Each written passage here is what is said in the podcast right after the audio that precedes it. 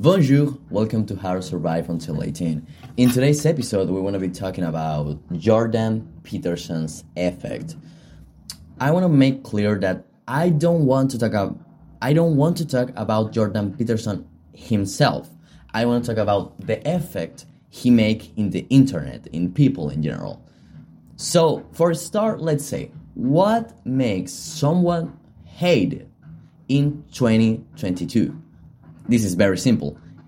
The fact that it's different to you. Yeah, that's the simplest way in today's society. I made a concept some time ago and I call it the social bubble.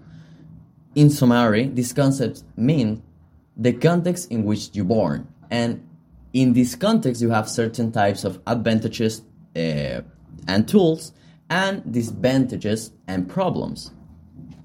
The problem with this, all right, is that people in 2022 have this thinking that you have a, if you have a different type of bubble, you're the enemy.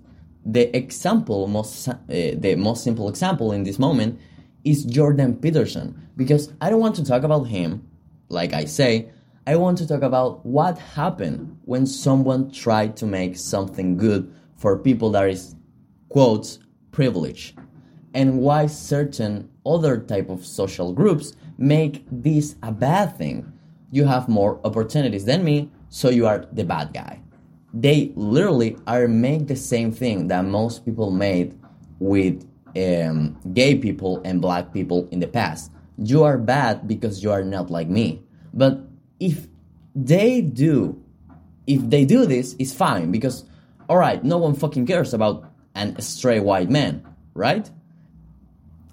And look, I don't want to defend this type of characters, but I understand this feeling, right? I'm not a USA citizen. I am a Su- I am South American, and I experimented xenophobic, of course. I experimented homophobic as well in my life because, you know, they say you are not manly enough. Uh, this is because almost all my life I look it like a girl. Uh, this have a word, but I can say that word, so I'm gonna. Androgynous. That I am that. So yeah. And that type of shit, you know. So I understand how disgusting these quotes alpha males can be, but that is not a reason in any fucking case to say to someone that he's bad just because he's trying to help people with this type of characteristics, straight American white men. And guess what? Jordan Peterson helped people like this because he is an straight white American man. So what kind of people he's gonna help? Of course, people like him. And this is not a bad thing. Let me be clear. I don't I don't like all the ideas of Jordan Peterson and actually at some point I was hating him. But not because his ideas or him itself, but because the effect he generates this alpha male grind uh, type of people and that type of absurdisms all right that's not the word but this type of shit that th- this type of people that think that life is a searching searching for things like money and quotes hoes and all the things they say you know for be important in life. However this is stupid as fuck. But you can deny you can you can't you can't deny that jordan peterson is an intelligent man with some ideas to think of. And so the conclusion of the thing I'm trying to say here is that I'm not a fan of him. Actually, most of the things he said are super obvious to me or directly stupid for me. Like create a beast and then dominate the beast, which for me is what created these alpha male type people that think they are better just to listen to someone that knows more than them and yeah, having money and girls is not gonna make you important. It's just the fake American dream that makes think to people, to everyone, that the only path for a good life is money, girls, cars, mansions, fame, etc. You get the point. As well, I understand that Jordan changed some stupid people to people that are actually um, more intelligent for seeing him or reading uh, his books or read his books. I'm sorry. This is something to say wow.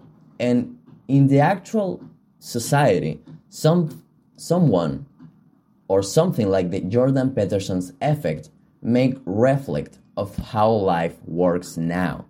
Everyone try to reach what they think is gonna make them feel good.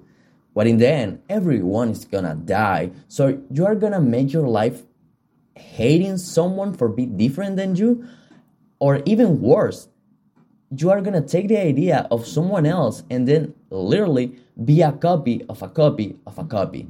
The real conclusion of all these things is that internet destroy a lot of stuff.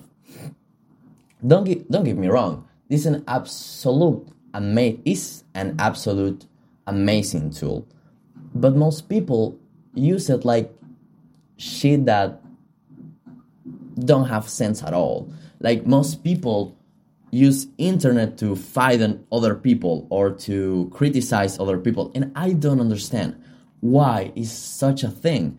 And all the things I say now, I am trying to say one thing. Just because Jordan Peterson helped people like him doesn't mean it's a bad thing. Because yeah, alpha male exists, and most people know that an straight white man, American, is kind of like an stupid asshole. But no, all of them. This this is just how people trade um, social groups uh, before in like in the past with uh, black people or gay people and it's the same thing it's like you are not valid because you are different than me. And i understand that these people like an straight white american man have more opportunities than you but that's a thing. It's not a bad thing or a good thing. You like i say i made this concept the social bubble. And in this in your personal social bubble is basically your context, you can't judge other person's bubble because you have your tools and your advantages and they have their tools and they advantages. So stop criticize people this way. It have no sense. Because yeah, Jordan Peters sometimes is very weird because well, well he's a straight white man and this is not a bad, a bad thing he's just helping people like him and why is such a big deal? I don't understand this. So yeah that's the thing i i want to say about this thing. I actually wanted to make it more specific and i want to talk about more clearly but it's complicated to make an entire podcast in English. So I'm trying to make the the chapters in English more short because I know that it's difficult to understand me because my English is not perfect. So I'm so sorry because this thing is very important to me and I can't talk about this in Spanish because I think most people that talk in Spanish don't know about Jordan Peterson's uh, Jordan Peterson in general. However, I hope you get something of this, like the Jordan Peterson effect, that for me reflect how society works now, and the hypocrisy, hypocrisy. How do you say that? However, this double face of society now I hope that you are not like that type of person. If you are like that type of person, please change. I don't want that people in my world. Please don't be an asshole. Thank you. However, this is everything for today. Um, yeah. Uh, au revoir.